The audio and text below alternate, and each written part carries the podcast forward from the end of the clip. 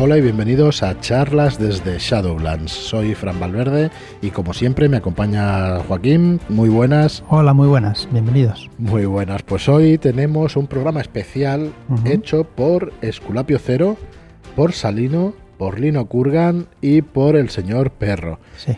A los cuales, a los cuatro, les agradecemos muchísimo el haberse tomado la molestia para hacer este podcast especial donde analizan la aventura que hay introductoria en el libro básico de Soterroristas.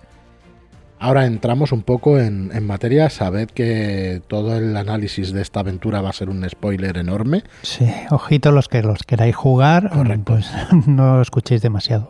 A ver, hemos valorado el poner este podcast después de que salga la preventa, después de que salga el libro a la calle, pero va a seguir siendo el mismo spoiler. Claro, realmente es lo mismo. El que quieras jugarla antes o después, si lo escuchas, da igual cuando. Ya sabéis, claro, Sabéis que aquí nos escondemos mucho y preferimos que salga este podcast para poder promocionar el libro y que veáis la calidad del escenario introductorio que ha escrito Gareth Ryder Hanrahan, que es el coautor del libro básico de la segunda edición de Soterroristas.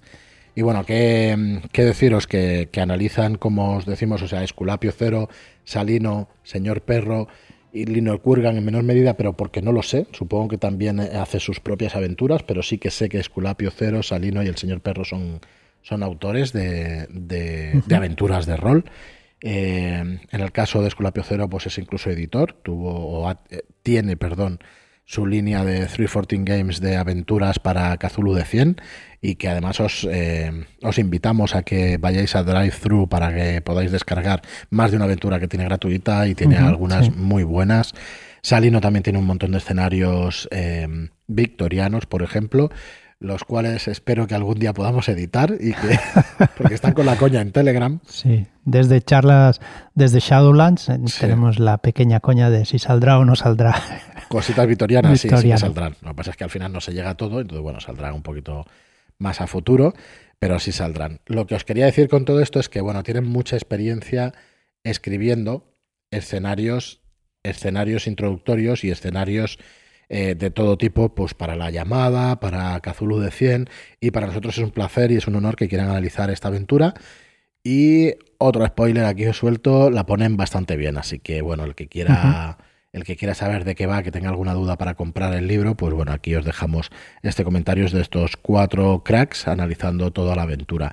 Eh, la preventa de Soterroristas, estamos en plena preventa, estará hasta el 13 de noviembre, hasta el viernes 13 de noviembre. Quedan dos semanas, así que daos prisa porque al final. No esperéis al último día, que es viernes 13 y, no sabemos qué puede pasar, claro. Se acabará el mundo, igual que en la operación Profeta Bunko, que es el título, de hecho, de, esta aventura introductoria, que además esta, esta aventura hace uso de las herramientas que nos da el libro en su segunda edición para poder hacer nuestro propio entorno de campaña, ¿vale? que es la, diferencia real que hay entre la primera y la segunda edición de Soterroristas. Deciros que Soterroristas sale, eh, sale a un precio de 46,95 porque estamos haciendo un pack donde incluimos tres PDFs con tres Shadow Shots e incluimos la pantalla de juego con una aventura. ¿vale? Va a ser una de esas pantallas de de que, van a tener contenido. ¿eh? Va, a ser una aventura introductoria también de, de Abraham Castrocero, que se llama La Reina Carmesí. Y bueno, como os digo, pues no os, pedís, no os podéis perder. Eh, poco más, que si no nos alargamos demasiado y lo interesante viene después. Nos hemos ido de duración con el podcast, pero bueno, yo creo que está más que interesante. Recordad, spoilers a tu en el que quiera jugar esta aventura introductoria, que no lo escuche. El que quiera masterearlo le vendrá muy bien. Correcto, el que haya comprado el libro, quiera iniciarse y quiera masterear esta aventura, pues le vendrá estupendamente, porque además dicen cómo harían ellos según qué cosas de la aventura. Así que, bueno, tienen, ya os digo que tienen un montón de experiencia mastereando y, un montón de experiencia escribiendo escenarios. Así que nada, otra vez muchísimas gracias a Esculapio Cero, a Salino, a Lino Kurgan y al señor Perro por, estas, eh, por estos comentarios sobre Operación Profeta Bunko. Gracias a todos los que nos escucháis y hasta el viernes, hasta el próximo programa. Muchas gracias y que lo disfrutéis. Tocó la trompeta el primero y cayó sobre la tierra granizo y fuego mezclado con sangre. La tercera parte de la tierra quedó abrasada, la tercera parte de los árboles quedó abrasada y toda la hierba verde quedó abrasada. El segundo ángel tocó la trompeta y una especie de enorme montaña en llamas se precipitó en el mar. La tercera parte de las aguas del mar se convirtió en sangre, la tercera parte de los seres vivientes del mar perdió la vida, la tercera parte de las naves quedó aniquilada. El tercer ángel tocó la trompeta y cayó del cielo un astro de grandes proporciones, que ardiendo como una antorcha, se abatió sobre la tercera parte de los ríos y de los manantiales. Ajenjo se llamaba el astro, y en Ajenjo se tornó la tercera parte de las aguas, y fue mucha la gente que murió a causa del amargor de estas aguas.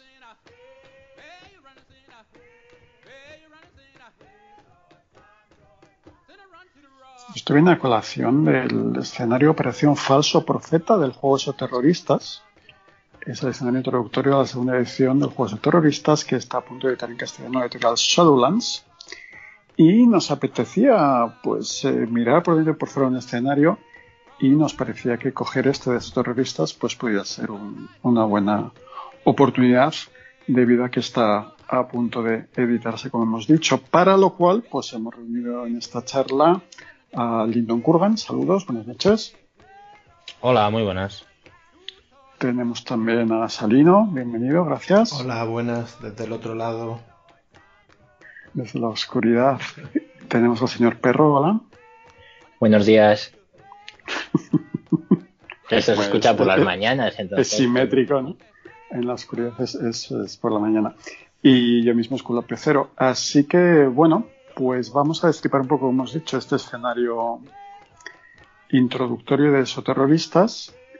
No vamos a hablar de Gamshu, no vamos a hablar del sistema de juego porque ninguno de los cuatro que estamos aquí somos especialmente duchos en, en él. Nos vamos a centrar en analizar lo que es la trama en sí, cómo llevarla, lo que nos parece que funciona mejor, lo que nos parece que a gente que está empezando quizás le, pueda poner en problemas y dar nuestros consejos o, lo que nosotros haríamos para llevarlo a mesa y sacar una buena experiencia de aquí. Mm, vamos a hacer así una primera, una primera ronda y empezando por arriba a la izquierda en mi ventana aquí de Skype, por favor, Lyndon, danos una, una primera impresión de la partida. Luego iremos a lo que es, a lo que es la trama y a los detalles, pero así, una vez leída la partida, la primera impresión que te queda, ¿cuál es, por favor?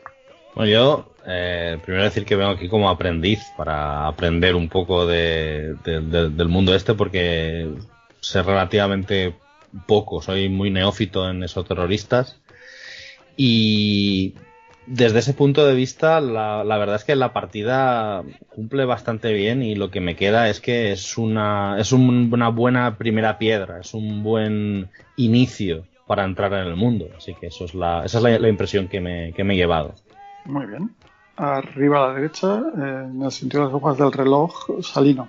¿Cuál es tu posición aquí? Pues eh, mi opinión sobre esta aventura es muy positiva, directamente. Creo que ya la premisa de donde parte ese inicio, pues, me encantaría jugarla si fuera un, un jugador. Y como ha dicho Lindon, creo que toca justo las palancas que tiene que tocar para ir descubriendo el telón del trasfondo de, este juego de esos terroristas. Pulgar arriba, muy bien. Señor Perro. Sí, pues parecido, pero por decir algo más, yo diría, la primera vez que la leí, eh, la premisa me gustó mucho, pero luego al leerla no me gustó tanto. Pero luego pensando sobre lo que había leído, pensando el, cuál es el fundamento de esta aventura, que es una aventura de introducción para, para conocer el mundo y, y para eh, un primer contacto con el, con el mundo de juego, creo que hace muy bien esa labor y toca eso, distintos temas para, para colocar a los jugadores en la ambientación, para saber cuál es su lugar eh, como personajes en, en, esa ambientación, es decir, cómo, cómo son miembros de la Ordo y qué, qué pueden hacer y qué no pueden hacer y, y demás creo que, como escenario de introducción funciona, puede funcionar muy bien. Pues estamos todos de acuerdo, ya, hemos hablado suficiente, ¿no? Sí, pues hasta mañana. Gracias. Recomendamos, apuntas al Telegram. Vale, a mí me, me, gusta muchísimo el comienzo, me gusta muchísimo el, el gancho o la premisa, como decíais, que ahora iremos al detalle. Y a partir de ahí no voy a decir que no me gusta, pero voy a decir que me habría gustado que hubiera ido por otros derroteros, eh, pero quizá ya es un tema más de usos personales. Me parece que no explota del todo la premisa. Si bien es cierto que, como decís, es una partida introductoria y realmente al final el, el autor veo que ha elegido llevar la partida a presentar la ambientación, que evidentemente es la decisión correcta, antes que a dar más de sí a la premisa introductoria. Sí, yo, yo a lo que me refería es justamente a, eso, pero yo creo que, que para introducir la ambientación está bien, para dejar a los jugadores con ganas de, de más también, y pensando ya no con el, desde el punto de vista del director de juego, sino desde el punto de vista del jugador, creo que puede ser una partida muy divertida de, de jugar, con bastante variación de, de con bastantes opciones como jugadores para, tomar y demás. Sí, yo, de hecho yo creo que una de las cosas buenas que tiene eh, es precisamente cómo deja un montón de cosas abiertas para que luego el máster que la vaya a coger la, la haga suya, ¿no? Como se nos decir, al final una partida rara vez se juega tal y como está escrita, o, o, o quizá me equivoco como hablábamos el otro día en otro foro, ¿no? Si la gente sigue a rajatabla las, las tiradas y los chequeos que se plantean o no. Evidentemente, a partir de ahora va a haber un montón de, de destripe de la trama, así que por favor, si, creéis que vais a jugar esta partida, escuchad esto después de haberla jugado, darle al, a la pausa ahora mismo al stop. Vamos a ver, ¿cuál es el punto de partida de, de esta partida, para la redundancia? Operación Falso Profeta. Nos encontramos en un pequeño pueblo de California y tenemos a un reverendo con un programa de radio que ha calculado exactamente el día del fin del mundo y ha montado un poquito de, furor y un poquito de locura en las ondas. Y como el fin del mundo está a cuatro días de, desde el comienzo de la aventura, pues hay un montón de gente reunida en el pueblo. Y esto lo que ha hecho ha sido disparar la, la alerta, bueno, dentro de los terroristas, la Veritatis, una cosa que hace es filtrar y, y, analizar las palabras de búsqueda de internet, etcétera, y ha visto que ha habido un pico aquí y por lo tanto mandan a un equipo de Ardo Veritatis a investigar lo que está ocurriendo ahí por si estuviera afectando a la membrana, es decir, si hubiera posibilidad de que eso provocara que entraran criaturas del otro lado de esa, de esa oscuridad y para ver si efectivamente dentro de esos cuatro días pues se va a acabar el mundo o algo parecido y controlar lo que haya que controlar. Me pedía paso, señor Perro. Sí, antes de, de, continuar, yo creo que hay que, que matizar que mm, una de las premisas de esos terroristas, que es que los horrores son reales si la gente cree en ellos. Es decir, que el hecho de que haya un grupo posapocalíptico profetizando el fin del mundo, si demasiada gente cree en ello eh, y se causa el, el, terror, que es lo que buscan estos esos terroristas, eso puede hacer que la membrana se debilite, como has dicho, y entonces esos horrores se hagan reales yo creo que, la labor de los personajes eh, de, de, la Ordo Veritatis es impedir que eso, eso pase. Exoterroristas, que el prefijo eso viene del griego y significa interior, es decir, esto lo controlo que exoterroristas. Quiero por favor aprovechar este momento y cinco minutos de gloria para recordar que exoterrorista se escribe con S, S de Salamanca y no X de rayos X.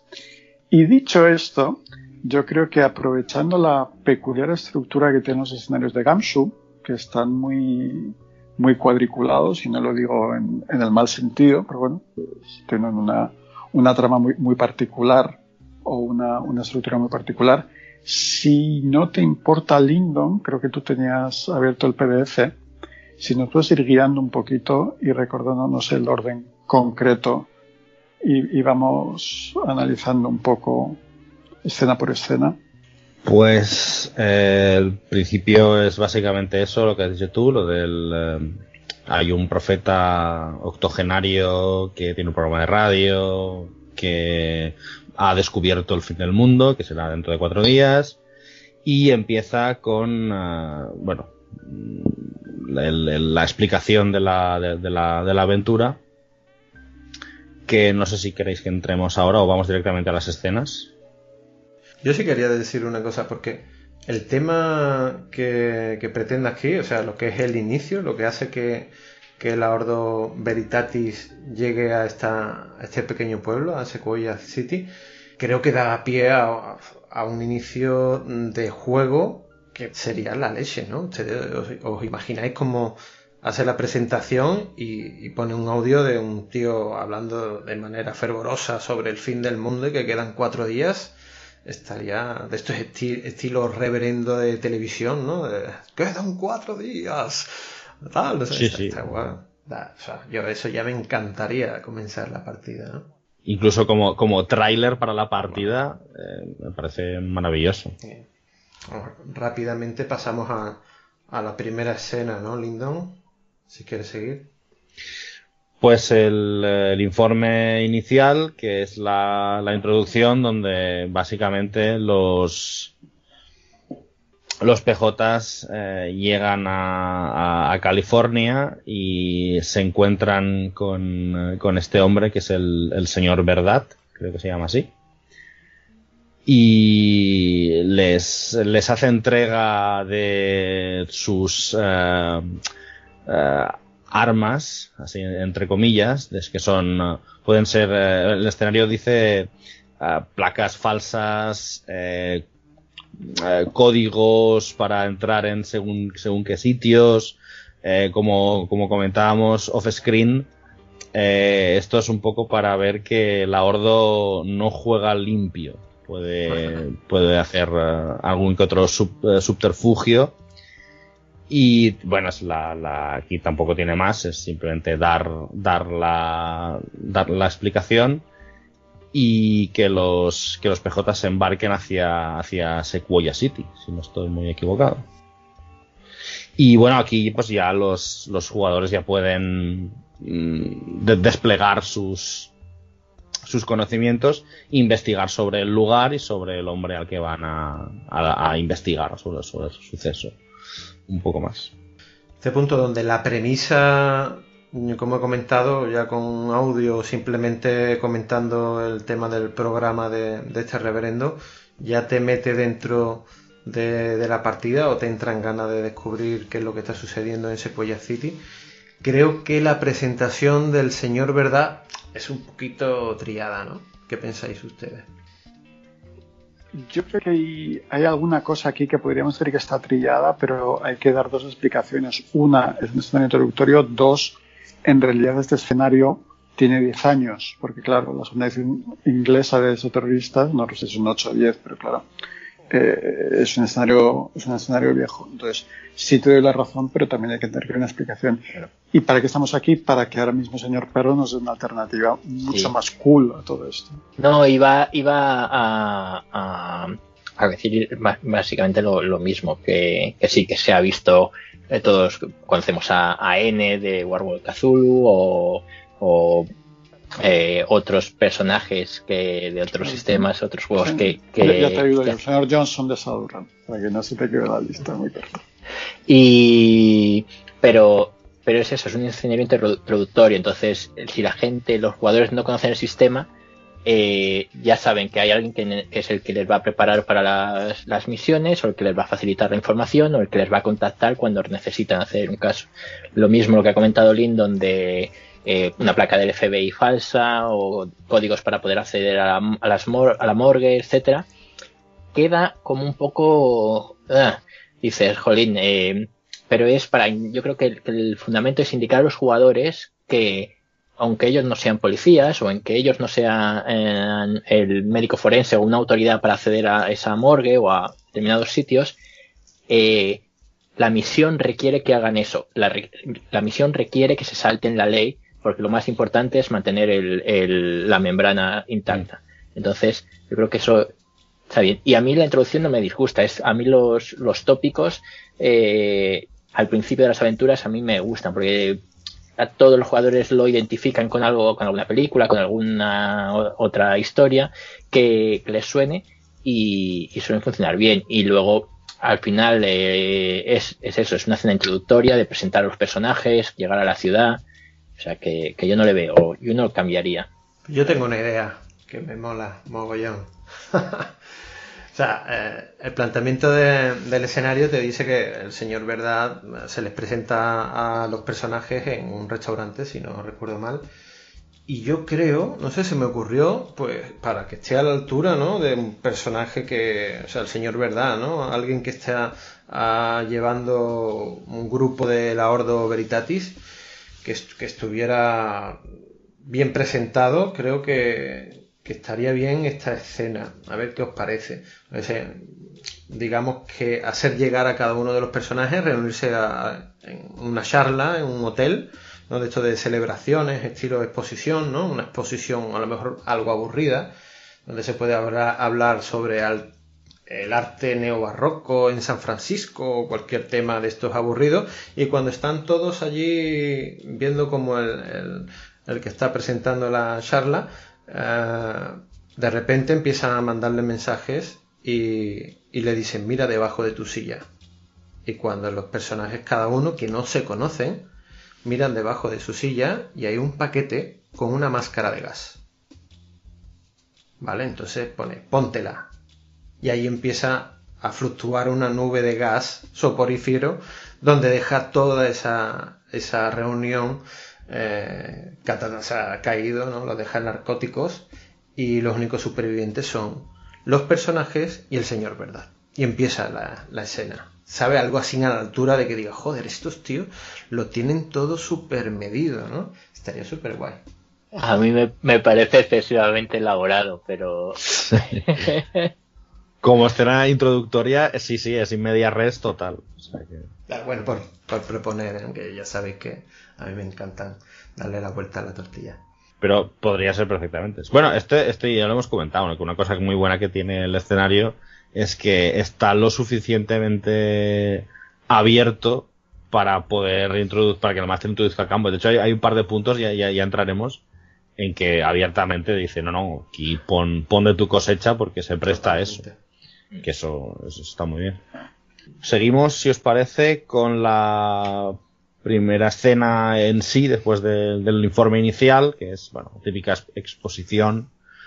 Y bueno, pues es el buen reverendo en donde los investigadores van a ver al, al, hombre este que ha predicho que ha predicho el fin del mundo y bueno eh, me gusta a mí me, aquí aquí me ha gustado bastante que cómo te dice cómo, cómo interpretar más o menos a este hombre que es un hombre calmado eh, que siempre abierto al debate. En un principio cuando lo, leí que era un hombre tan mayor, tal, digo, bueno, no sé si, si me pega más un, como telepredicador un hombre más joven, um, pero después cuando leí la descripción del personaje dije, bueno, me encaja más, no sé, no sé vosotros cómo os cayó este, este reverendo y sus, bueno, eh, porque encuentras al, al reverendo y a sus acólitos, que también, que también tienen tela sí, algunos. La primera escena es como directamente te mete dentro de la investigación.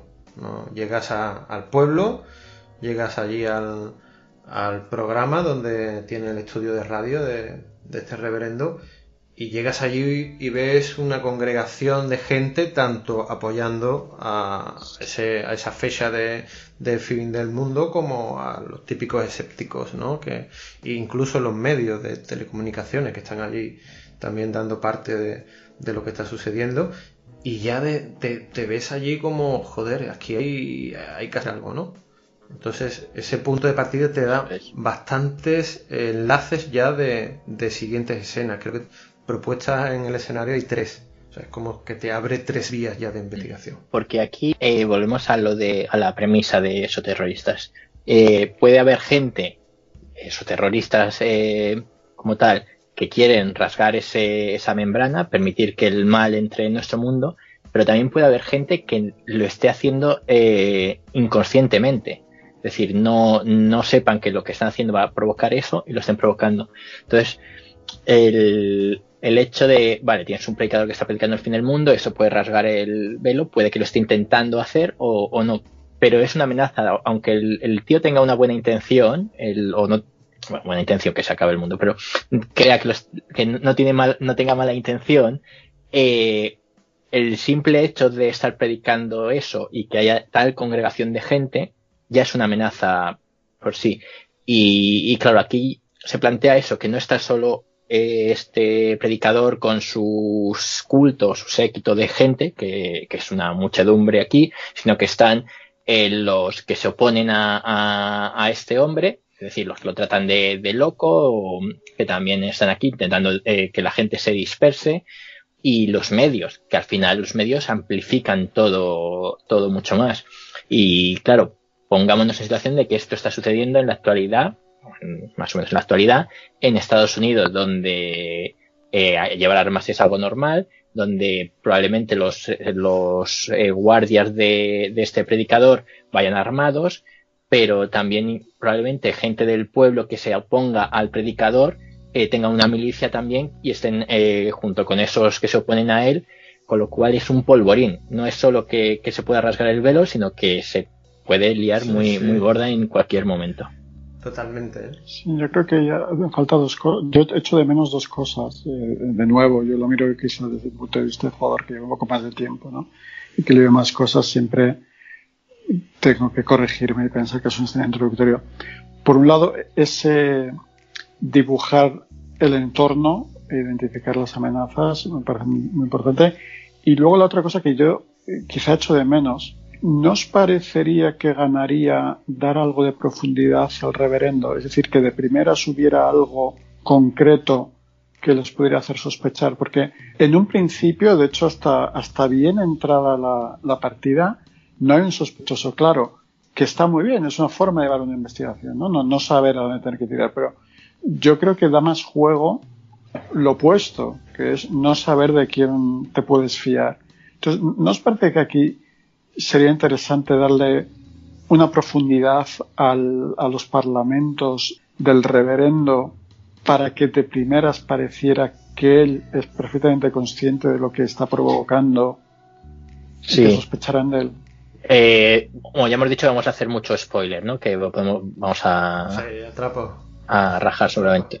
Vale, es que eh, no hemos dicho que el reverendo realmente no es no es el malo. no es el malo no no no está provocando nada aunque sí que provoca por ese miedo que genera en la gente sino que es son ese grupo de, de, gente que se opone al reverendo haciéndose pasar por eh, gente de ciencia y, tratando de ridiculizar a, estos eh, profetas quienes son realmente los terroristas están intentando generar ese, ese caos aquí en la ciudad, ese pánico para, para tal. Y lo que ha dicho Esculapio, sí, yo, yo de hecho si dirigiera eh, le daría más peso. De hecho, no, no recuerdo que venga una entrevista como tal con, con este hombre en la, en la aventura. Vienen las, las respuestas y más o menos cómo, ah, cómo, cómo, responder. Ah, sí, sí, es verdad, lo estoy viendo, lo estoy viendo ahora. Pero es cosas muy, muy, muy, muy concretas. Eh, está muy bien, está muy bien presentado el personaje, pero yo, yo si, si tuviera que señalar un falso culpable, sería al, jefe de su, de su grupo, a su hijo, a Gary. Mm. Eh, es el típico americano que, que aunque está metido en el ajo, porque su padre está radiando el fin del mundo, pero ya te avisa el escenario que tiene sus dudas, ¿no? Entonces yo creo que es un personaje perfecto como para señalarlo como falso culpable o tal vez es terrorista. Mm. Sí, eh, ponerle que sigue a su padre, que tal, pero que los personajes se den cuenta que realmente no, no creen lo que dice su padre o tienen algún interés oculto. Yo había pensado que ponerle a él más como alguien de sangre caliente, como fácilmente irritable, como que le das el café y maldita sea está frío, y cosas así. Una, para presentarle como alguien, si no cuanto menos falso o culpable, por lo menos una amenaza o alguien en quien, fijarse para desviar la atención. Y también para, acabar, te dejo ya Salino. Una idea que se me cruzó por la cabeza es, es al este reverendo presentarlo también un poco, no sé si lo veis esto, como Marlon Brando en la isla del Doctor Moreau, en plan eh, místico, con toga y tal, que habla dos o tres cosas y bueno, ya que me da la luz, ya, ya, ya me voy, como, ya, como darle más aire de misterio tal vez una, una apariencia así como una, una, piel mórbida, ¿no? O un tío que no... sí, un aspecto fuera de lo, de lo real, ¿no? Eso estaría, estaría muy guay. Yo, de hecho, si tuviera que interpretar esa escena donde los personajes se entrevistan con el reverendo, eh, tendría un, buen panfleto al lado con puntos eh, de, anotaciones de la Biblia, cosas así, ¿no? Para soltarle eh, Isaías 15, tal, no sé qué, no sé cuánto, ¿sabes? Para, para dejar claro que ese hombre es un erudito. Igual la buena sería que cuando estuvieran hablando con él, les llegara un SMS y dijera, mira debajo de tu silla, y te toques las Qué buena idea. No sé, se, le está ocurriendo. ¿no? Es que, es que escenas flotantes, que eso es otra cosa que quería, que quería hablar. Ya desde el principio yo le doy un 10 a esta partida porque ¿cuántas partidas el malo no se presenta hasta el final? Y aquí directamente en la primera escena te presenta el malo. Y lo presenta de una forma totalmente contradictoria.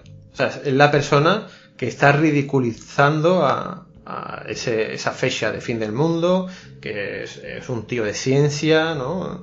Las pancartas me parecen la polla. Eh. felicidades a, la gente que ha traducido, porque tiene su mérito, ¿eh? La verdad es que sí. A mí me, gusta especialmente la última. La última es muy, es muy graciosa. El mundo se acaba, se acaba mañana, pues dame tu cartera. final apocal, apocalíptico. de Darwin está muy bien. y luego eh, una que es un poco más, más cafre, pero es está muy bien, que es los ateos no vuelan aviones contra edificios. Eh, esta, esta frase es hija de su época. ¿eh? sí, hace...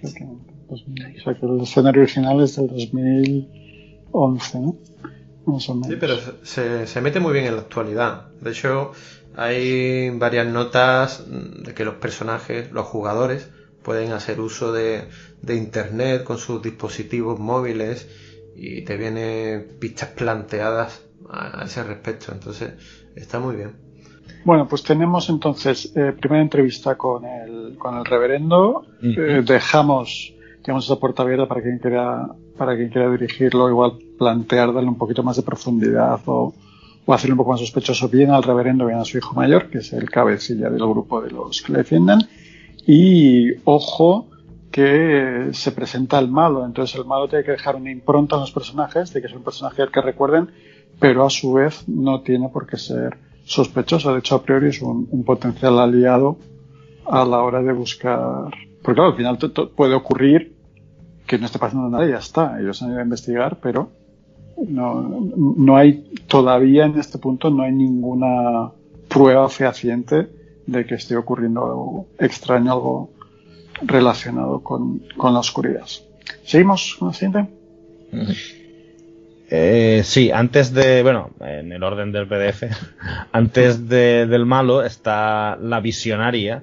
Una creyente de, de este profeta, de este predicador, y simplemente sirve para que los personajes, si la investigan más adelante, eh, puedan sacar cosas. Y luego este personaje es un PNJ que aparece aquí.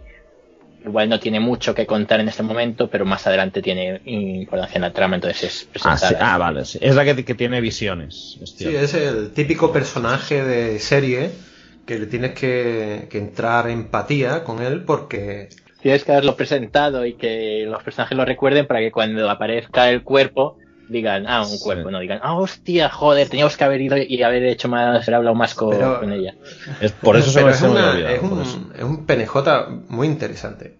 Muy interesante por dos partes. Una es que apoya al reverendo y otra porque confirma, ¿no? O sea, que ese personaje, aunque ella no es consciente, pero tiene habilidades especiales.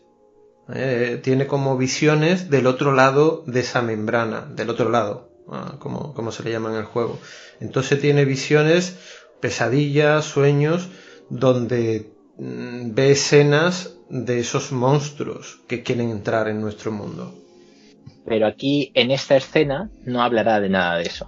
Simplemente se plantea el personaje, el PNJ a los jugadores y eh, los jugadores notan que tiene algo oscuro, que tiene algo algo que la atormenta, pero no lo contará aquí. Tendrán que buscar un lugar más adelante eh, más tranquilo, sin toda esta muchedumbre alrededor, sin la presión de los fieles al predicador, para, para hablar con ella tranquilamente. Que es algo que me gusta, ver muchas aventuras, cuando aparece un PNJ, aparece una vez, como para no repetir eh, escenas. O...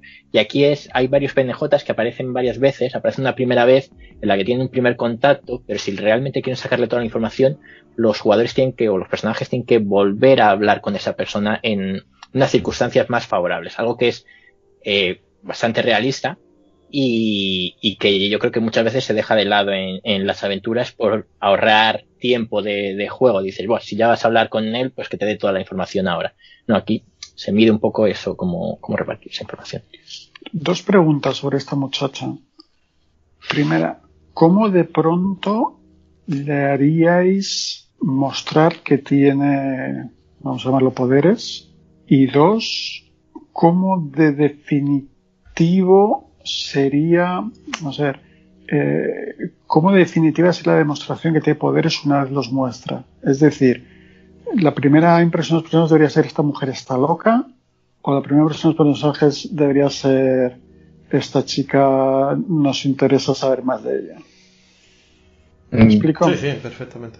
Yo, puesto que es un escenario introductorio, diría esta chica tiene no tanto poderes, pero eh, no jugaría la carta de esta loca, aunque haya gente que diga, ah, no, de dejarla que está un poco, que está un poco chiflada, tal, pero que los, personajes eh, de la primera, cuando, cuando hablen con ella la primera vez, sepan que hay algo, ya sea que, tiene Pérez, ya sea que, está tocada de alguna forma, pero eh, no, no plantear la duda de, que puede estar loca tal, porque si no, es posible que no vayan por ahí. Lo que quieres con esto es que sepan que hay gente que realmente tiene, tiene, tiene contacto con el otro lado, sea de forma voluntaria o involuntaria, sin tener que ser terroristas. Hay, un truco que a mí me gusta usar en mis partidas y es eh, escuchar a los jugadores. Entonces, cuando tú te creas a tu personaje, le das una información al máster, que esa información puedes usarla durante la partida para crear estos, estos enlaces entre personajes no jugadores. Entonces yo creo que ahora es el punto perfecto para que este personaje no jugador, esta visionaria, como se presenta en el escenario, mm, deje caer alguna gotita que, que, por lo menos a uno de los personajes mm, le haga pensar, joder, esta tía conoce algo de mí, ¿me entiendes? Por ejemplo, para que quede más claro, mm. si uno de los personajes tiene un pasado mm, relacionado con el otro lado, con, o con los exoterroristas, donde ha perdido a alguien, pongamos a su novia Ellen, que se iba a casar y tal, pues cuando ella vea a ese personaje, eh, susurrando, diga, Ellen está bien y se vaya. Y te deja como, hija de puta, mm. como que está bien, ¿sabes? Él está, está muerta. Entonces, como mm. que te pone la carne de gallina, te da como, está tía algo sabe, algo especial hay en ella. ¿Vosotros haríais, haríais eso o, o algo más truco de salón? O sea, no, no sé, esto me pregunto un poco al aire. Eh, más, eh, más algo directamente así, más en plan, no, no, es que he visto, puedo ver el otro lado, o a tu perro le falta comida. O sea, algo, una manifestación más mundana, no sé si era por ahí por donde iba Escu, o directamente, oye, mmm, puedo, sea una prueba, porque eso es una prueba clara, de que puede, puede ver más allá y que tiene poderes más que reales. No sé cómo lo dejaría ahí. Yo sí mostraría algo, lo que no haría sería que el uso del poder, por decirlo así, fuera tan quirúrgico con los personajes en el sentido de que los personajes no se sientan individualmente vigilados por, por las huestes que se van aquí. A mí la, la imagen, se nos han ocurrido dos imágenes para esta chica. Una es hablando con, un personaje que se le perdiera la vista por encima del hombro del personaje y, les dijera algo así como eh, os han estado esperando o eh, me preguntan por vosotros qué les digo, ¿no? Y, pero quién, quién de qué, miran pero quién te pregunta. Ah, eh, la otra era cuando se en un sitio relacionar un móvil a uno y tuvieran debajo, pero, pero esa no, esa es más complicada de, gestionar. sería, sería buen momento. No, eh, está muy bien, ¿eh? porque es lo que comento, que es un personaje que está aquí, que hay que crear empatía, entonces hay que sacar la artillería. ¿Vale? Es el momento de crear un gancho para que los personajes y, dejarle la miel en los labios a los jugadores para que sus personajes sigan interesándose por ella. Porque al fin y al cabo va a ser el detonante de la amenaza en, esta, en este escenario.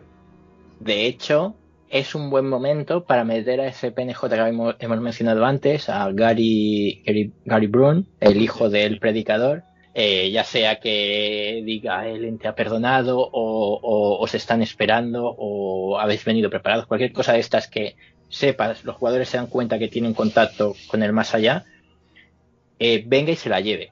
Con un motivo el que sea, pero simplemente porque está protegiendo a, eh, un miembro de su congregación de, estos intrusos que han venido, pero eso hará que los jugadores ya digan, uh, Aquí hay un personaje que, tiene contacto con el, con el otro lado, es decir, algo está pasando y, pone otra vez el foco en ese PNJ que, parece que va a ser el, malo. Y sobre todo yo diría que no quede clara la relación de poder entre Gary y la chica. Es decir, que, que no se sepa si Gary le está intentando proteger o se está intentando proteger a sí mismo retirando la circulación y realmente ella es una, entre comillas, esclava del, del grupo, ¿no? Yo como no se describe a este PNJ, no sé ustedes, pero yo me lo he imaginado como eh, esa actriz de Millennium, de... los vampiros y estos. No, no, eh, la, la, chica que soñaba con un ah. de gasolina, la reina de las corrientes del palacio. ¿Es, sueco o es noruego? El, el...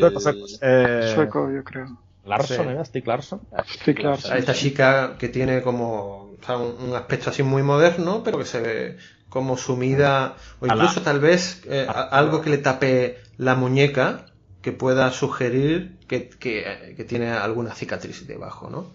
Algo como, hostia, ¿sabes? Esta tía tiene un, pasado oscuro. Sí. Ronnie Mara creo que se llama la actriz, la sueca. Sí, sí, pues me, parece todo correcto lo que, han dicho. y a partir de ahí, como ya hemos comentado, entra en acción el malo. Entra la nueva escena. El malo que sí que sí que es mira que si para acabar bueno que aún, un otro personaje interesante pero los gordos se presentan ya con este con este último grupo eh, que es Walter Clemons que es el, el, escéptico científico que a la postre es el malvado.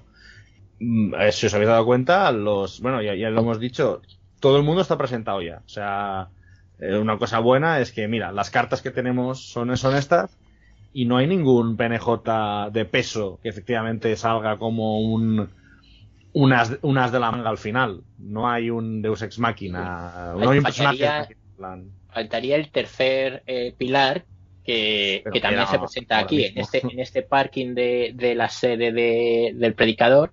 Están los agentes del predicador, están el escéptico científico y está el tercer pilar, que es la periodista, porque al final emitir en medios nacionales eh, este fin del mundo puede generar un pánico eh, global que, que, rasgue ese velo. O sea, que, es ese otro, otra rama por la que hay que investigar a ver si, si por ahí eh, quién es el que está tratando de, que esto, de ese es el objetivo de los, de los personajes que veo yo más difícil de este escenario. Sí, eso, eso yo quería. Bueno, si queréis, vamos con el escéptico y luego nos metemos con la, con la periodista. Venga. Pues eso, y el malo, yo estoy, estoy completamente de acuerdo con Salino que este hombre tiene que ser un tipo con carisma, que le sobre a raudales, que sea un tío muy socarrón, muy cachondo, muy cínico. Y vamos, yo, yo, yo lo veo así. O sea, que sea un villano que, de estos que, como se dice, que te gusta odiar. Eh, con, también con, con su séquito, que su séquito me parece un poco más desdibujado, pero al fin y al cabo, pues están para lo que están. Y el que luce es él. incluso yo lo dejaría así, dejaría que, que sepa que, que, sea un tío con mucho carisma, no sé, no vosotros. Sí, tanto que eclipse al resto de, manifestantes eh, que van con él, que se queden desdibujados como tú has dicho porque el importante es, es él. Para interpretar a este personaje sí hace falta mucha mano, mucha mano derecha. Y, y, y una cosa, eh, rimando y recogiendo lo que decía Salino, ya que, eh, que sea no si, si queréis no la otra cara, pero bastante opuesto al, predicador, ya que el predicador eh, nos mm, podría avasallarte con citas de la Biblia, pues este que te avasalle con citas de filosofía, citas de, de, pensadores científicos, de eh, venga, pues esto Newton, Einstein o, directamente Lacan, cosas, cosas así, para que se vea el contraste entre los dos. Sí, aquí se pone sobre la mesa la ciencia y, y la religión. ¿Y a este hombre qué, qué segunda capa le ponemos? Porque al final, vale, es un cientifista racionalista que está ahí para reírse de los creyentes, que a priori no es sospechoso de nada. ¿Cómo lo jugamos? Porque claro, si, no es sospechoso absolutamente nada, solo por eso se va a convertir en sospechoso. Porque como solemos decir, si es un PNJ con nombre y apellido, algo pintará aquí, ¿no? Sí. pero tampoco queremos que sea el sospechoso número uno por eliminación, porque lo otro sería demasiado cliché. Entonces, ¿cómo, cómo dibujamos a este tío? Mm, yo tiraría por el tratar de combatir los, los timos, los, eh, las pseudociencias. El, es decir, que está aquí no porque estén riéndose del predicador, es decir, no ha venido con sus colegas a reírse. Utilizan el, la mofa para humillarles, para, desprestigiarles, pero están aquí porque les parece una tomadura de pelo y lo que están consiguiendo el predicador es quedarse con el dinero de toda la gente que viene y les dona eh, sus ahorros, que de hecho es varias veces lo que menciona aquí en, la aventura, como pues eso habla de, los iPhones, de, cómo han intentado eh, mirar las finanzas, pero que lo tienen muy bien llevado y que no, no, no pueden, y, y, esas cosas. Entonces yo tiraría por, por ahí. Pero sí, sí que es cierto que si solo dibujas como supercientífico aquí eh, peleando contra, contra la iglesia, le falta una motivación que si no se la das eh, ya, van a saber siempre, Yo siempre veo claro que humanizando a los personajes, eh, la, uno de los objetivos que puede tener es la pasta. ¿no? Esa gente que se cree el arrebatamiento, ese, ese, esa mano de Dios que se lleva a los verdaderos creyentes, que es lo que anuncia al fin y al cabo el reverendo, ¿no? Esa gente que espera que sea alzado a los cielos, al fin y al cabo todo lo que tiene de riqueza lo va a soltar. Entonces, pues digamos, está allí, pues para, para ver si cae algo. Puede tener a lo mejor algún tipo de sociedad u ONG eh, que promueve la ciencia e intenta pues convencer a la gente pues, para que le dé. Sí, y incluso tirando, tirando de ahí, el, es decir, se, se mete con que el reverendo está quitándoles el dinero a esta gente, pero al final es, está eh, todo lo que tiene aquí montado está por crowdfunding que ha hecho de gente que, no le gusta, eh, que quiere fomentar la ciencia y, combatir las pseudociencias. Eh, él está promocionando también su libro. Es decir, él utiliza todo este circo mediático para ganar el pasta. Y entonces al final es eh, que es un poco también lo que pasa muchas veces, gente que trata de combatir algo y realmente lo que estás haciendo es eh, tratarte de forrar y de, de lo que, vives. hay aquí un punto muy, muy chulo, porque tanto en, un show como en otros juegos se, le puede mm, atisbar la falta de veracidad en las respuestas, ¿no?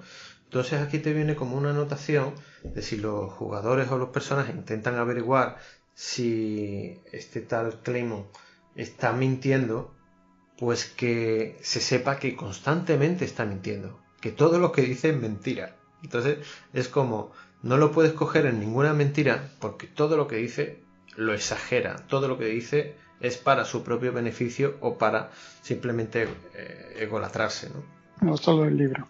Sí, estaba pensando eso, que convertirlo directamente en escritor, que, incluso los, los PJ pudiesen hacer, encontrar una búsqueda en Google de, yo qué sé, de bueno, Clemons, eh, el último libro ha desatado la polémica porque atacaba a la, homeopatía o a los o las terapias alternativas, a las flores de Bach y Tuviera un programa incluso hablando sobre esos temas, ¿no? Estaría súper. Sí, lo he pensado, no sé si incluso un podcast que se llame. No, no, eso, es de otra partida.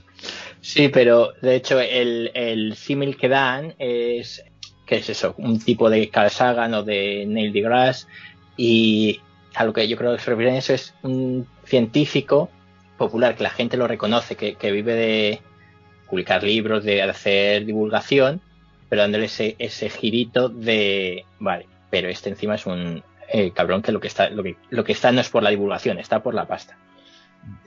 Bueno, de hecho, ahora y ahora ya ahora directamente os pregunto clavando mis pupilas en vuestras pupilas ahora viene la, el, eh, cuando a mí se me eh, no tambalea, pero arqueo una ceja porque aparece el, el, personaje de la, de la chica esta, que no, me acuerdo el nombre. Pero antes de ir a la chica, iría, a la periodista.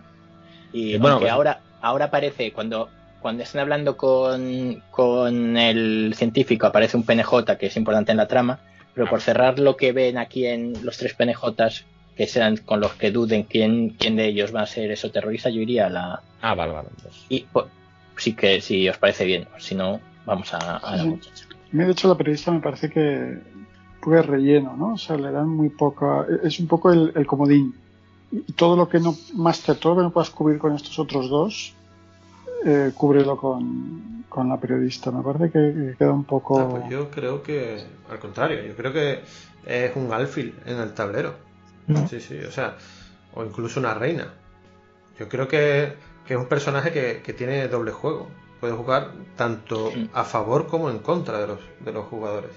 Que de nuevo es otro personaje que está ahí por lo que está. Está para por la pasta, no, no pasta en este caso, pero por vender una historia salir en los medios y, esa fama, ese, ese, prestigio que ganaría.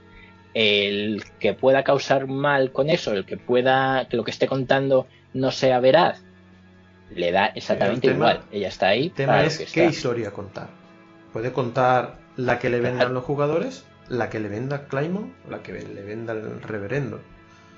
Entonces está como ando por el filo de la navaja y está muy bien porque está, digamos, dispuesta a hablar con los jugadores. si vemos los demás personajes no jugadores que se nos han presentado, eh, tienen, ¿sabes? No están totalmente al 100% de hacer pactos con los jugadores. De hecho, yo a esta, a, esta periodista lo veo un PNJ eh, muy interesante y, y, si esta aventura introductoria es para jugar una campaña o para jugar más aventuras para generar un grupo de optimización, la veo un fichaje para, los jugadores. Si la convencen de que publique lo que eh, ellos quieren, a cambio de, vale, voy a vender la historia, una, buena historia, es un buen fichaje para tratar de cubrir o tapar esa, esa verdad que no se quiere que salga a la luz. En términos de eso terrorista del juego, es el velo, ¿no? O sea, algo que cubra todo lo que está sucediendo si llega haber mm, una rasgadura en la membrana, pues algo que pueda proteger la realidad de, nuestro mundo. ¿Y quién mejor que una periodista de un canal famoso? Claro.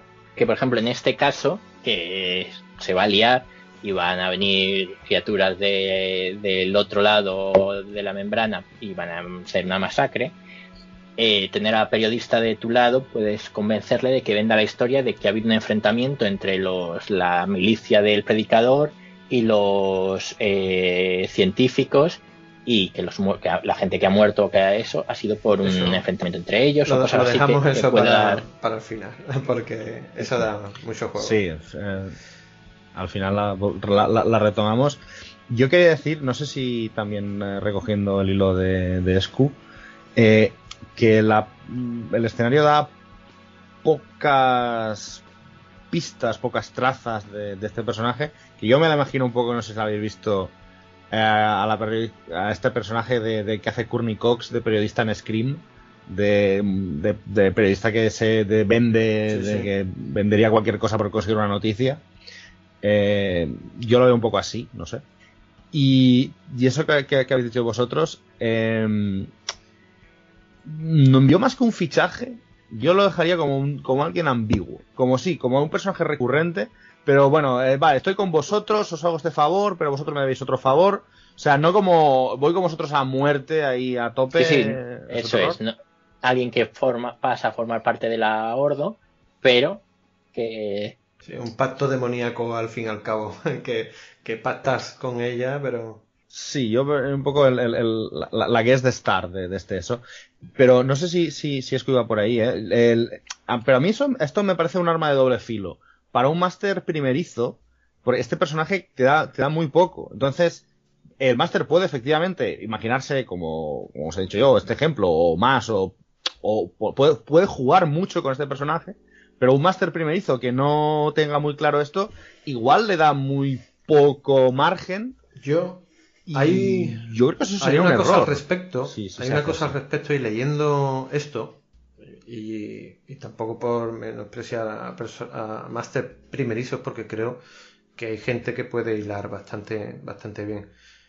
Pero yo cuando leí a este personaje, lo primero que se me ocurrió fue ¿qué haría yo si fuera esta periodista? Y rápidamente, o sea, si llamase la atención los jugadores durante la aventura, o sea, esos personajes, lo que haría la periodista es buscar información de ellos. ¿De acuerdo? Imagínate de que uno de los personajes, como ya hemos comentado, tiene un trasfondo, pues podría de nuevo meter a los personajes dentro de la historia y tirar de ese trasfondo y amenazarlo con hacerlo público.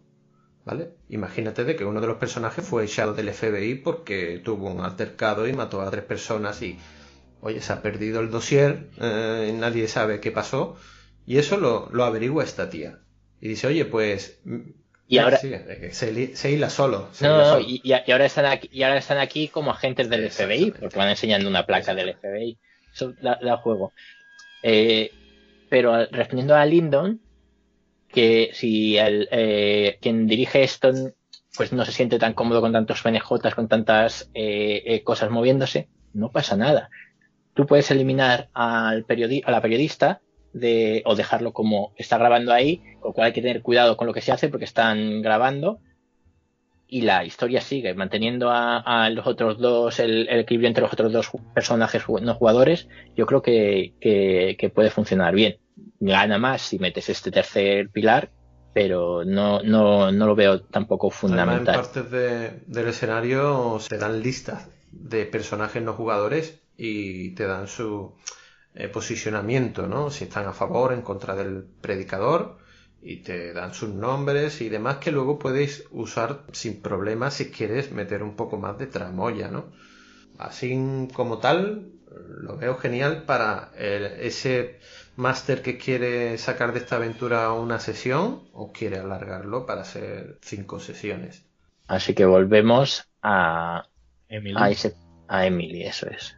Que nos aparece ahí eh, pero hombre, que este hombre es muy malo, que este hombre es muy peligroso, y luego se va. Estamos ahí enfrente de esa manifestación en el programa de radio, en los aparcamientos, como se describe, en un callejón sin salida, con unos aparcamientos, y después de hacer la presentación de todos los personajes, si quieres intercambiar o si quieres indagar más sobre ellos, de repente hay una escena que a los jugadores, por lo menos, le tiene que levantar las orejas, ¿no? Como, oye, ¿esto, ¿esto qué es? Pues eso, que aparece Emily con una Biblia en manos, cosa importante, y se encara a, nuestro amigo el escéptico y le dice un poco de todo y se va entre lágrimas y monta un poco una escena. Los, efectivamente, los PJ se, los PJ se han de quedar con eso.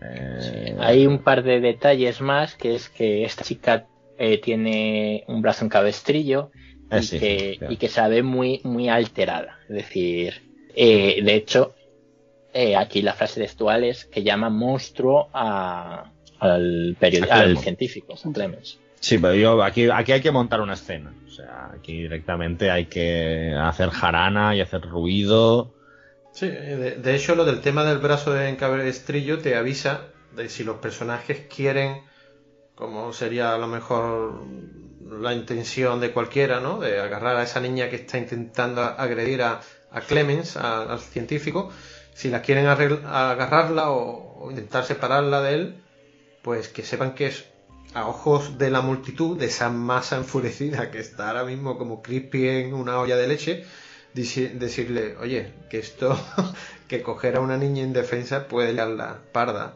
Y entonces aquí lo, que nos chirría un poco, yo creo, a los cuatro, es que con esta somera presentación de este PNJ, que no tiene ni nombre a priori, o sea, tiene un nombre, pero que no, cuyo nombre no llegan a conocer los, los personajes, el escenario espera que los personajes sigan a esta muchacha y esta es un poco la primera información que empieza a hacer que las piezas se junten. Entonces, ahí sí nos falta, y como estamos diciendo todos, hay que, hay que vestir esta escena de alguna manera o añadir algo muy concreto inmediatamente después para pinchar a los jugadores y que se les ocurra seguir por ese camino, porque si no, es un, es un detalle de color de fondo sin más. Perdona que te, te he interrumpido, perro lo, lo que dices, porque eh, hemos hablado mucho de que monta una escena y tal, pero aquí en la aventura viene un parrafito, es decir, tampoco hay eh, mucho. Pero la siguiente escena, por así decir, o, más adelante, una de las escenas clave, es que los personajes busquen a esta chica. Hay varias formas de, encontrarla y, como has dicho, habría que adornar. Algo que a mí, por ejemplo, se me ocurre, volviendo, si queremos eh, hacer que ese personaje sea, sospechen de él, el Gary Bond, pues que, sea él el que se la lleva, porque aquí dice que cuando después de este encontronazo, la chica se monta un coche destartalado y se va y desaparece. Eh, entonces que sea este el que la monte en el coche para llevársela. En, plan, oye, es una chica, está alterada, me la llevo para que llevarla con sus padres. Pero a los personajes ya le va a hacer sospechar, hostia, otra vez este que se lleva a, esta niña, ¿por qué será? No sé, ¿cómo, ¿cómo se os ocurre a vosotros que hacer llamar la atención. A mí se me está ocurriendo una idea loca, que es juntar a las dos muchachas en un solo personaje. Sí. Pues mm, muy bien. En el sentido de y otra vez, y otra vez, y otra vez, ¿no? No, sé si casan las dos cosas, pero sí, porque el otro personaje es muy fácil que los personajes quieran ir a, buscarlo. Eh. Efectivamente, porque precisamente el momento en que Gary la quita en medio, les está interrumpiendo una, una fuente de, información, ¿no? Y, eso es algo que, que yo creo que los jugadores van a saltar. Y, y tal como se ha escrito el escenario, me parece un riesgo a tener en cuenta que efectivamente los personajes se centren en la primera chica y pasen olímpicamente de la segunda. Y, y, aunque acabe como acabe, vas a perder una, una sesión de juego y el máster se las va a abrir y desear para darle contenido a esas conversaciones entre los personajes y la, y la primera muchacha. El, el, escenario contempla eso, que vayan primero a ver a la, a la visionaria, a la, a la chica de, de, las visiones, y luego vayan a ver a esta chica y luego vuelvan a, a hablar con, con, la visionaria, es decir, que, que, vaya, hay varios encuentros con cada, no, de hecho es dos veces a, bueno, da igual. Eh, entonces depende, vuelve a lo que ha dicho antes Salino, cómo de largo quieras hacer este escenario. Si no te preocupas, si tienes, quieres jugarlo pausadamente en cuatro o cinco sesiones, yo creo que está bien mantener los personajes separados, eh, que vayan a hablar con uno, luego con otro, lo hace eso más realista. Si lo que quieres jugar una o dos sesiones con esto, júntalos y te facilita las cosas, porque él te va a dar más información ese PNJ, pero aceleras un poco. Sí, yo, a mí, a lo que se me ha ocurrido, porque esta niña lo que... Niña o adolescente, porque creo que, ya pinta unos 16 años o 17. Sí, 16, 17, dice último año de instituto. Yo creo que esta chica lo que puede llamar la atención de los personajes ese, además de ese brazo en cabestrillo y que se enfrenta a un personaje que de primeras no se tiene como el malo, pero puede dar digamos, el cariz de que hay una amenaza y es que podríamos hacer de que tenga arañazos, ¿no? Alguna cicatriz, ¿sabe? Como una garra, ¿sabe? Algo que digas, joder, esto, esto no se le ha hecho caer, que se, que se ha caído de la bicicleta, ¿no? Esta chica, pues, ha tenido una pelea con algún, alguna criatura. O, sin, sin, sin, meter criatura, pero que. Porque de hecho el, brazo en cabestrillo es porque ha tenido un encontronazo con, con los malos. Entonces poner algo que de primeras implique que ha tenido una pelea, no que, lleva el brazo en cabestrillo, sí es información, algo ha pasado, pero no te llama tanto como si le dices que, ha tenido algún... Sí, por, ejemplo, que claro, se puede, se puede abrir vías para señalarla, para, para que la brújula apunte hacia ella directamente como que haya alguien de sus compañeras que esté allí grabándola, riéndose, como otra vez inventándose historia, Emily.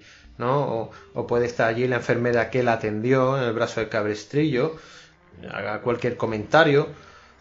Pero yo creo que, con darle un poco de protagonismo más de la cuenta, yo creo que ya valdría para que los personajes ya. no, hace falta tampoco exacerbarlo, ponerlo excesivo. Yo creo que con, un poco que se adorne ya, ya podrían ir para allá. Ya, ya os digo que, tampoco hace falta. Para que avance la trama no, hace falta que los personajes eh, sigan a este, a este personaje y que sepan qué es lo que le ha ocurrido a Emily, porque llegará el momento que se descubrirá por sí solo, ¿no? Sí. Una cosa antes de saltar a la siguiente escena, eh, a ver qué os parece a vosotros. Dice la aventura que cuando, cuando se llevan a la niña, si le preguntan a Clemons sobre esta niña, Clemons responde eh, con una amplia sonrisa satisfecha y lo único que dice es el cordero no soporta que le digas que está en el menú. ¿Qué os parece? Eh, las frases de Clemons son buenísimas, tío. tiene ahí un, un texto de, de, frases para decir que son buenísimas. pues sí, muy, muy esclarecedora, ¿no? Hay que tener cuidado también. Claro, eh, yo es lo que eso, pero yo creo que si le has dado ese cari ese matiz de, de cínico, de, de soltar ese tipo de frases, cuando diga esta no va a llamar la atención en exceso, pero luego dices, hostia, pues claro. No, yo creo, creo que con esa frase lo que quiere decir Clemon es el rebaño del pastor, del reverendo, no está de acuerdo con que yo esté aquí llevándole la contraria, mm. ¿no? Mm. Entonces yo creo que, no es que señale a ella eh, individualmente, ¿no? Que ella es un cordero.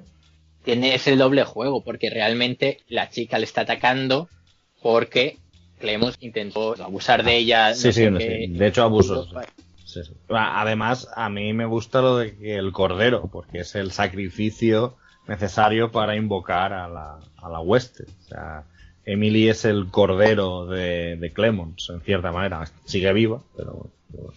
Sí, con, con, este personaje en el texto te dice que dependiendo en qué momento entrevistes a, a Emily, te dirá, estará preparada para contar a los personajes según qué cosa. Sí, todo lo que ha pasado. sí, le, contará, le contará una milonga de no, esto me lo hice jugando al voleibol o le contará directamente la verdad después de, del uso de habilidades o cómo interpreten la escena. Eh, la siguiente escena sería primera víctima y enlazaría con eso. Cuando investigan, cuando descubren quién es esta chica y van a hablar con ella, la chica se va va a dar evasivas, pero va a quedar claro para los personajes que ha sufrido un ataque.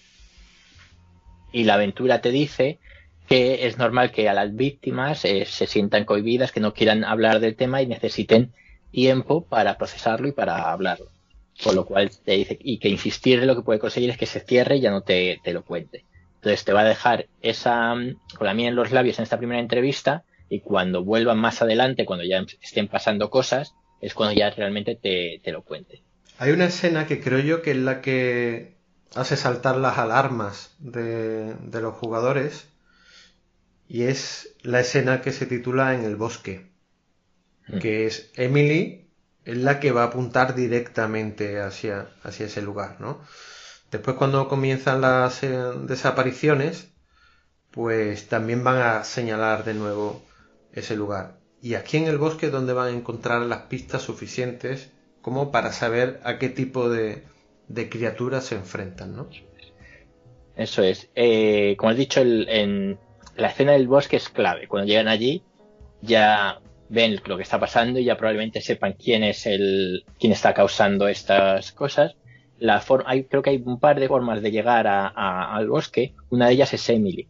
Mm. Pero para que Emily les cuente que fue eh, atacada por Clemons y, mientras el resto de sus seguidores le vitoreaban o le, observaban o contribuían, no sé exactamente lo cómo, cómo es, tiene que pasar algo. Y ese algo pueden ser las primeras desapariciones, el que aparezcan ya, empiezan a aparecer cuerpos, o también eh, hablar con ella varias veces para que, se abra y confíe en los personajes y les cuente lo que. Sí, yo sí que aquí sí que pondría, si no siguen a Emily, si no siguen esa pista, aquí sí que pondría algo para um, para guiar de alguna manera o para para azuzar a los investigadores hacia, hacia la escena del, bosque porque ya va siendo hora de que de que investiguen sobre el terreno no sé exactamente qué, si directamente pues que leen en el periódico que hoy ayer desapareció tal, o que llevamos, una, un, llevamos un par de días en que ha desaparecido gente,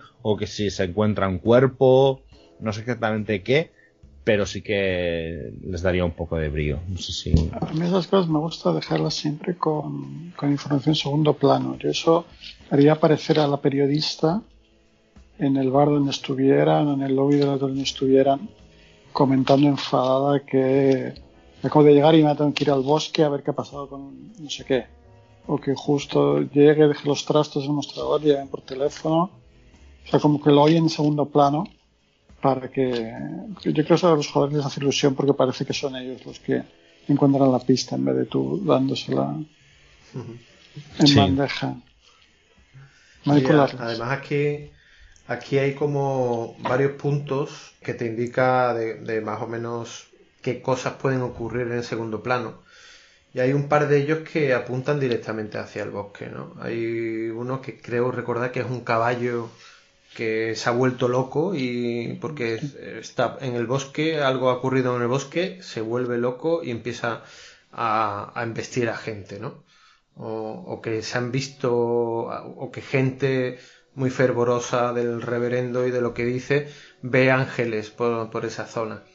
Yo creo que el punto está en las desapariciones. Yo, a mí me gustaría, por lo menos la primera desaparición, porque si te fijas, hasta este momento, como no hayan ellos interactuado para forzar una escena de acción o de investigación sobre una escena del crimen y tal, no hay nada. Entonces, yo creo que hasta que no desaparece la primera de las de los muertos, ¿no? De, de, esta hueste, no empieza a moverse la, trama de terror.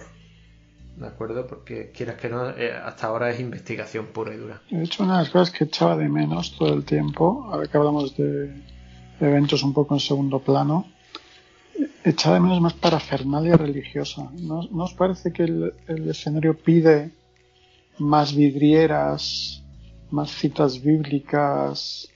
A mí sí, darle un poco más de contexto al predicador, porque de hecho sí, el predicador aparece en esa primera escena y yo creo que ya no aparece apenas eh, en el resto de la aventura. Es lo, que quiera meter el, el guardián, el, director de juego, pero puesto que eh, no es el malo, dejan de, darle más, contexto. Yo sí que podría meter algo, yo sí que metería algo, algo más. Volviendo a lo de las desapariciones y el bosque y demás, yo creo que Emily, cuando ya tiene la segunda entrevista y ya apunta al bosque, al final revela quién es el, malo. Mm. Dependiendo de cuándo esté ocurriendo esto, yo puede que quizás no diría eso, quizá apunte al bosque inicialmente, pero no sé hasta que ya ya está el, caos desatado, que no diga que es eh, Walter Clemons quien, quien, quien abusó de ella. Hay otra, hay otra posibilidad y es que los personajes quieran investigar a este Clemons o, qué es lo que se oculta detrás de él. Y en esa furgoneta donde tiene su, su centro de trabajo, o sea, si los personajes se cuelan e investigan el interior, hay un mapa que sale señalando directamente ese bosque y también eh, ciertas líneas que claramente para cualquier componente de la Ordo Veritatis señala que son líneas débiles o que son susceptibles a abrir puertas en la membrana. Entonces, depende de cuándo se descubra esto también, puede destapar el, el pastel. Me retracto de lo que he dicho hace 20 segundos, porque me ha pasado lo mismo, me pasó la primera vez que lo leí, que es como, joder, que pronto les van a decir que el malo es Clemos. Pero da igual, es que el malo no es Clemos, es un exoterrorista. Eh, pero el problema no es él, el problema es lo que ha desatado, o lo que se está desatando. Entonces, que lo sepan pronto sirve para que puedan investigar y cuando lo investiguen a él verán que es en el bosque el punto exacto y, luego tienen que, desactivar la, célula. Claro, y empiezan a, estas criaturas empiezan a, llevarse gente, devorarla y dejar sus huesos. Ya también deja un poco en manos del, del máster cómo elaborar esas, esas escenas o esa información, ¿no? Te vienen algunos detalles que puedes usar, pero básicamente es poco a poco eh, van desapareciendo gente y, vamos, los personajes van en busca de, eso, ¿no? lo que está ocurriendo. Yo creo que eso es un poco, si llegar a este punto, es donde se queda más abierto, que es un poco lo que me da miedo, lo que he dicho al principio, con respecto a, a másteres más noveles, que igual aquí pueden pueden verse un poco empantanados por la cantidad de líneas de investigación abierta o la cantidad de gente. Entonces, es algo que yo recomiendo planificar por adelantado. Si nos está yendo el tiempo, yo si queréis, ya que esta fase es más de escenas abiertas, igual nos tiramos directamente a la resolución para no tener que hacer dos, dos programas. Sí, sí, sí, mucho mejor. Yo simplemente decir que hay un, hay un par de cosas que me han gustado eh, de esta parte, que es que te da un par de consejos de cómo vestir ese apocalipsis, en plan cae un rayo y se provoca un incendio en un vertedero, eh, la hay un tipo que vende kits, kits de suicidio. Muy bueno. Que eso me gusta, eso está muy bien. muy bueno. Y hay también un, eh, un apartado que te, te, especifica las reacciones de los antagonistas, aparte de, de secuestrar gente eh, que te describe un par de, cosas que también me ha gustado, que ahora no caigo muy bien. Ah, es eso, que intentan ya directamente eh, sabotear a los, a los, a los protagonistas, en plan, eh, estropearle los, los, frenos del coche y esas cosas que, que, que me, me, gusta que, que, los, que los malos no estén, vale, va, venga, a ver cuándo, cuándo vienen estos para pegarnos con ellos, ¿no? O sea, me gusta que los malos estén aquí. Y, incluye una lista de PNJs, eh, gente del pueblo y gente que ha venido aquí a ver lo que está pasando, con dos líneas, pero bueno, que está muy bien para cuando estás dirigiendo y quieren preguntar algo los eh, personajes, eh, tener un, un PNJ con nombre, apellido y un par de, detalles para salir del paso que, yo creo que está, está bastante bien. y directamente pues ya como, como dice el título de la escena, en directo desde el apocalipsis. Te, suelta ya que entran los medios, está desapareciendo gente, gente que está manipulada por, la, por los exoterroristas intentan sabotear a los personajes y ya es inevitable de que se enfrenten contra la hueste. Mm, mm. Sí, sí. Está, está, muy bien, está muy abierto, presentado, no te da tampoco un escenario donde puede ocurrir ese enfrentamiento, tan solo te dice que puede ser planteado de que sea que tomen la iniciativa las propias criaturas para atacar a los personajes o puede que los personajes tengan un plan para atrapar a, esas criaturas ¿no? del otro lado, esos monstruos. La verdad que al fin y al cabo de lo que se trata es de un combate, un combate, si estuviera aquí nuestro querido amigo Brian, mm, haríamos uso de armas automáticas a punta pala, Sí. Sí, es el. una cosa que me gusta es que al, a la escena del bosque, que hemos pasado muy rápido sobre ella, pero es una escena, a mí me parece de, la, más las más interesantes del escenario. Pueden descubrir qué tipo de criatura o de, ente está entrando y cómo combatir. Y, a raíz de eso, los personajes pueden conseguir información por la Ordo Veritatis cómo combatir eso. O sea que lo que ha dicho Saino de preparar una emboscada o una trampa a estas criaturas, al saber a qué están atacando o a qué se están enfrentando, pueden, podrían hacerlo. Importante siempre recordar o, poner en la cabeza de los jugadores que el Ordo Veritatis siempre está ahí, que es un, backup y que es un montón de recursos de los que pueden tirar también como introducción al, juego. De hecho, pueden usar ese código para, para revisar esos huesos o, o hacer uso de un, de un laboratorio forense, ¿no? Y, lo que me, gusta también de la parte de, hilar una emboscada es que eh, te plantea el hecho de que los personajes eh, quieran usar a, cualquiera de los devotos mm. como cebo. está, muy simpático porque dice, si no lo han planeado bien, bien, haz que vean una escena super gore de, de esta criatura devorando a, al supuesto señuelo ¿no? Para que vea, oye, mira, estamos cargando a una persona real, humana, un inocente, para que nosotros sigamos avanzando en la investigación. Y eso le hace unas tiradas de estabilidad que, poco a poco mm, trabajar como, como parte de la orden, pues te acaba trayendo sus problemas, ¿no? van el sueldos. Sí, sí. Sí, del final eh, lo único es, bueno, eso que ya hemos comentado offline, que a mí me... Eh, lo de ganarse la confianza de la periodista, a mí como lo plantea en, la, en el escenario, que plantea dos, dos versiones. Yo me quedo con la primera, la de, bueno, la que hemos dicho aquí, la de, mira, te vas a, vas a tener una buena historia, tal y cual y no te va a faltar. Y la otra parte, a mí es la que, bueno, no sé, yo arqueo las dos cejas. No, no por lo, no, no por lo que es, que plantea pues directamente a que uno de los personajes se acueste con ella, sino que no veo por qué al acostarse con ella la mujer está a decir, ah, vale, pues sí, sí, voy a colaborar con vosotros porque me ha acostado con uno de vosotros y voy a muerte. O al contrario, ¿no? Sería al contrario.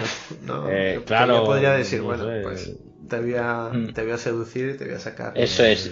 Yo lo veo más como dice Salino, que ella intente seducir a alguno de los personajes para sacarle, conseguir información más que. Sí, eso sí, Pero bueno. No sé, bueno, es una escena. Es una escena que puede ser interpretada de manera romántica, que puede dar, oye, una historia dramática y romántica. A mí me gustaría, ¿no? Poner en un brete a, más de un jugador, ¿no? En esa escena que, que quieras que no están los dos ahí ya después de recostado, después de una noche de lujuria y se miran a los ojos y, dicen, bueno, ¿y ahora qué? ¿no? ¿Esto seguirá para adelante o es simplemente el polvo de una noche? Está, está guay. Está ahí sobre la mesa. Si los quieres interpretar, pues para adelante. Si no, pues. Sí, sí, sí no, no, no, no, lo veo mal. Ya, digo, de, de hecho, en para posteriores partidas, si se cuenta con este personaje, puede dar muchísimo juego, incluso hacer triángulos, incluso hacer eh, conflictos, triángulos amorosos. Eh, hacer conflictos, conflictos de intereses, de bueno, claro, pero mi novia periodista, pero mi obligación, tal. O sea, puede dar peso dramático, eso yo lo veo bien. Yo lo, lo que veo un poco más extraño es lo de, está muy, está muy simplista. Sí, sí. Está expuesto de manera muy simple. Pero que, pero, tiene mucho trasfondo. Pero de hecho sí, se le puede, se puede estirar mucho. Eso, mm. Pero eso es lo único que tengo que decir yo, la verdad, del, final. Lo demás me, parece correcto. Sí, bueno, aparte de, de, exterminar estas criaturas que se han colado del otro lado, pues queda eliminar la célula exoterrorista que al fin y al cabo es este científico con ese grupo de frikis que se describe dentro del escenario, porque al fin y al cabo son unos frikis, ¿no? tampoco son los típicos antagonistas, ¿no? Del tío con el parche en el ojo, el tío con una mano mecánica o algo así, ¿no? Sino son gente que, bueno, un tío que arregla ordenadores y el otro... Una, una contable. no son gente de, súper metido en, la rutina. Luego hay un, detalle aquí en cómo acabar con, bueno, no cómo acabar o cómo cerrar la parte de los exoterroristas mm, una vez que ya se haya acabado con la hueste o en paralelo o antes y es eh, que me gusta es dependiendo de cómo de activos sean los personajes pueden hacerlo ellos o pueden incluso encargar a la Ordo que sea la Ordo quien venga y los detenga tal cual. Eh, lo suyo a mí me parece más guay que, o más divertido que sean los personajes los que vayan a, capturarle y una vez que ya lo tengan capturado y ya lo hayan hecho confesar, porque el tío va a confesar como buen malo de, opereta, eh, que venga el señor Verdad y la agarre por el pescuezo y se lo lleve en, su furgoneta negra de, de a encerrarle. Con su, con su cacharrito de no habéis visto nada. No, ahora, de hecho, a mí me gusta mucho la opción que plantea, que es que eh, meter a todos los exoterroristas en una conferencia de, de arte rupestre en California y que reciba una llamada por el móvil y mirar debajo de los asientos. no, pero oye, este es el final, de acuerdo, del escenario. Te cargas a los monstruos, eh, quitas de en medio a los exoterroristas si quieres la posibilidad de, que en nuevos escenarios salga este científico loco, pues oye, puedes eh, hacer que, que se haya perdido en medio de la investigación y sacarlo en otras aventuras como un antagonista. Pero lo que plantea la aventura después es la parte del velo. Joder, ¿cómo, cómo tapas tú todo esto? Mm. Puñado de gente desaparecida, un tiroteo. Eh, este tío famoso, porque al fin y al cabo es un, un astrólogo, astrólogo astrónomo, astrónomo, astrónomo, famoso, astrofísico. ¿Sabes? Yo creo que aquí entra totalmente el juego de los jugadores, o sea, nunca mejor dicho, pero ¿cómo han planeado esto realmente? A mí se me ocurre de decir, en vez de soy del FBI, somos una corporación que vamos a hacer una película y estamos recopilando documentación y vamos a hacer algunas grabaciones o estamos empezando a montar eh, efectos especiales o sabe y que todo esto es una pantomima creada por la televisión yo qué sé, ¿qué se les ocurriría a los jugadores? Yo eso es lo bueno de ver que esta partida cuando se juegue, escuchar y ver cómo los distintos grupos de jugadores resuelven el cómo tapar el velo. La forma más obvia es utilizando a la periodista, pero estoy seguro que la gente va, se va a montar aquí sus películas y va, va a hacerlo de, mil formas distintas. Sí, sí. O, o, tal vez cogiendo los restos de los cuerpos y, y montando, acusando a un, asesino en serie, ¿no? Me parece que no, pero hay entre esas, ese resumen de ese listado de cosas que suceden en segundo plano, dice que roban el esqueleto de una universidad de, medicina, creo que es, y luego lo encuentran el esqueleto formando una extraña escultura Mm. grotesca, ¿no? Y podían coger a ese tío y echarle el muerto de todo lo que ha sucedido. Y o, coger a hecho eh, a alguien que, que, hay una célula terrorista sin el eso o un grupo terrorista que uno de, los creyentes del predicador, uno de los que haya muerto, que realmente eh, era un fanático, fanático, o algo así. Pero bueno, habrá que, habrá que ver. Y ahora, el giro que te, que te propone ya como último, que es la última línea ah. de, texto, es buenísima. Es el fundido en negro de la aventura. Es el último párrafo, dice, pero en un giro final, haz que los personajes jugadores, ya saliendo de Sequoia City, lean o escuchen una noticia en la que el reverendo afirme que ha encontrado el error en sus cálculos para el fin del mundo y en cualquier momento publicará la nueva fecha. ¿Sabe cómo? Hijo de puta, la va a liar otra vez. Pues esto ha sido. Eh, nos hemos pasado un pelín de tiempo con respecto a lo que queríamos. No sé si publicará esto, si, si nuestros amos de Shadowlands nos dejan publicarlo. Pero si se publica antes del 13 de noviembre, que sepáis que la preventa del pack inicial de terroristas estará abierta hasta el 13 de noviembre. Después de la fecha, obviamente, se podrá comprar los materiales por separado y se podrá comprar los PDFs también sueltos. Así que muchas gracias Lino Kurgan. A usted. Muchas gracias a Lino. Gracias a ustedes. Muchas gracias señor Perro. Un placer. muchas gracias a mí mismo, ¿por qué no? Y adiós, adiós. Adiós, adiós.